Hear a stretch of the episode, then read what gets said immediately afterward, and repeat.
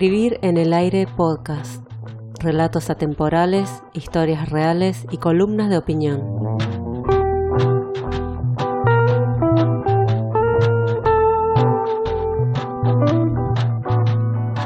Junio 2020. Fase 2. El contexto español se libera poco a poco de la cuarentena obligatoria. La pandemia se ve extendido de manera desigual en las provincias. Fuimos los primeros en salir a estirar las piernas. Somos los afortunados en caminar por la playa y meternos al mar. Salimos con barbijos, mascarillas o tapabocas, con espaldas encorvadas, músculos atrofiados, kilos de más y los cabellos largos con raíces blancas. La nueva normalidad es otra cosa, porque el nuevo entorno no es normal. Siempre está al acecho algún rebrote, pese a que todo está más desinfectado que una persona con trastorno obsesivo compulsivo. La incertidumbre de cómo será viajar, el reencontrarnos con nuestros amigos y familias nos aumenta la ansiedad a la que nos habíamos amigado. Aún no podemos planificar, solo intervenimos el presente. Y seguiremos tachando las semanas como los presos de las películas hasta que un día pasa a ser anécdota o guion de una obra.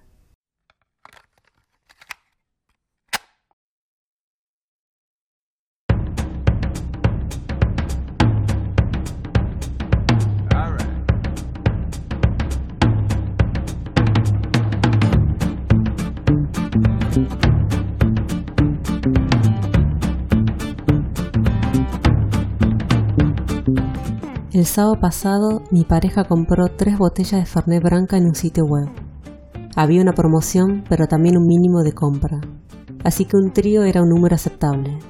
Si bien el supermercado abre de lunes a sábado, el pedido online nos permitía recoger los productos al día siguiente. Fuimos ese domingo. 11 de la mañana. La rambla estaba semi vacía. Algunos ancianos tomaban sol en un banco, otros paseaban a perros y unos pocos nos miraban curiosos. Mientras nos acercábamos al centro comercial, empecé a dudar de si realmente el mercado abriría para retirar productos comprados en la web. La vereda estaba desierta. El resto de los locales tenían las persianas de metal totalmente bajas. Y estaba en lo cierto, porque al llegar a la puerta principal, no solo estaba cerrada, sino que no había signo alguno de otro acceso. Dimos vuelta a la manzana y llegamos hasta la entrada de proveedores y un estacionamiento a nivel subsuelo. Entre la duda de meternos a cualquiera de estos sitios no aptos para clientes a pie, vimos justo un empleado. Nos dijo que el supermercado estaba cerrado, y cuando le explicamos que veníamos a buscar un paquete del servicio Click and Collect, nos señaló el estacionamiento subterráneo. Descendimos. Cuando llegamos hasta la valla donde se retira el ticket de estadía, escuchamos una voz femenina saliendo de un parlante. Hola, hola. ¿Ustedes sois empleados? No, no, necesitamos retirar un producto de Click and Collect. ¿Y el auto? Vinimos caminando. Ok, esperen allí. A los tres segundos aparece un guardia. Nos pregunta por el pedido y nos mira asombrado. Dice ser la primera vez que alguien recoge un producto a pie. En cuanto nos indica que lo sigamos para ir a la oficina, le suena la radio. Sí, señor. Sí. Vinieron a retirar un pedido. No, señor, están a pie. Bien, señor. Sí, señor, no se preocupen. El hombre guarda la radio en el cinto y nos avisa que sin auto es imposible entregarnos la compra. Lo miramos incrédulos. Insistimos un poco, pero el guardia meneó la cabeza. Mi pareja me mira, yo pienso en las botellas de Fernet guardadas en esa oficina, a tan solo unos metros de distancia.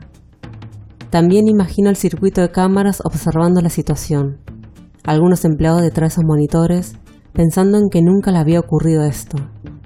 Y al no tener una solución rápida, o una regla o norma del protocolo que les indique qué hacer en una excepción, nos niegan algo que ya hemos pagado y nos obligan a volver al siguiente día hábil.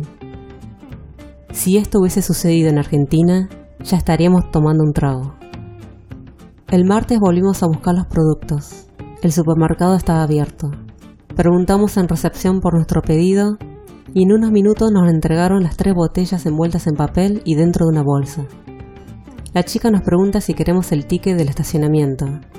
Miro a mi pareja en complicidad y le respondemos que no lo necesitamos. Salimos del mercado, caminando, y volvemos a casa. Esa noche, después de cenar, nos pusimos a ver el quinto capítulo de la quinta temporada de Carve Your Enthusiasm. Al personaje principal, Larry David, le ocurre exactamente lo mismo, pero en distinto comercio. Se acerca a un local de comida rápida y la empleada le indica que ya han cerrado, pero puede pedir por el acceso de los automóviles. Larry no puede entrar con su coche porque ha olvidado la llave adentro y se le ha trabado la puerta. Mientras espera que lo rescate su amigo, hace la cola a pie en la entrada de los vehículos. Cuando llega a la ventanilla y pide un combo a través del altavoz, el empleado le hace notar que no tiene auto, por ende no puede entregarle la comida. Larry dice que tiene hambre y le explica su situación, pero se lo niegan, hasta que un cliente detrás de la cola le ofrece subirse a su coche y así encuentra la solución. Al día siguiente leí una nota en el diario sobre un caso parecido al de Larry David, pero real, no en Estados Unidos, sino en Bélgica. Una madre con su hija tenían antojo de comer hamburguesa. El único local abierto a esa hora y a tan solo unos metros de su casa tenía habilitado únicamente el servicio con acceso en auto. Pero ellas no poseían vehículo y tampoco podían pedir uno prestado por el confinamiento obligatorio. Entonces a la madre se le ocurrió hacer su propio coche de cartón. Disfrazadas de auto con patente COVID-19 y un cartel en la luneta que decía, lo siento, quiero McDonald's pero no tengo coche, Ambas mujeres caminaron los 500 metros hacia el restaurante. Se cruzaron con vecinos, policías y amigos que siguieron su trayecto y luego publicaron sus fotos en las redes sociales. Tal como le ocurrió a Larry David, lograron su objetivo, aunque de un modo más pintoresco y casero.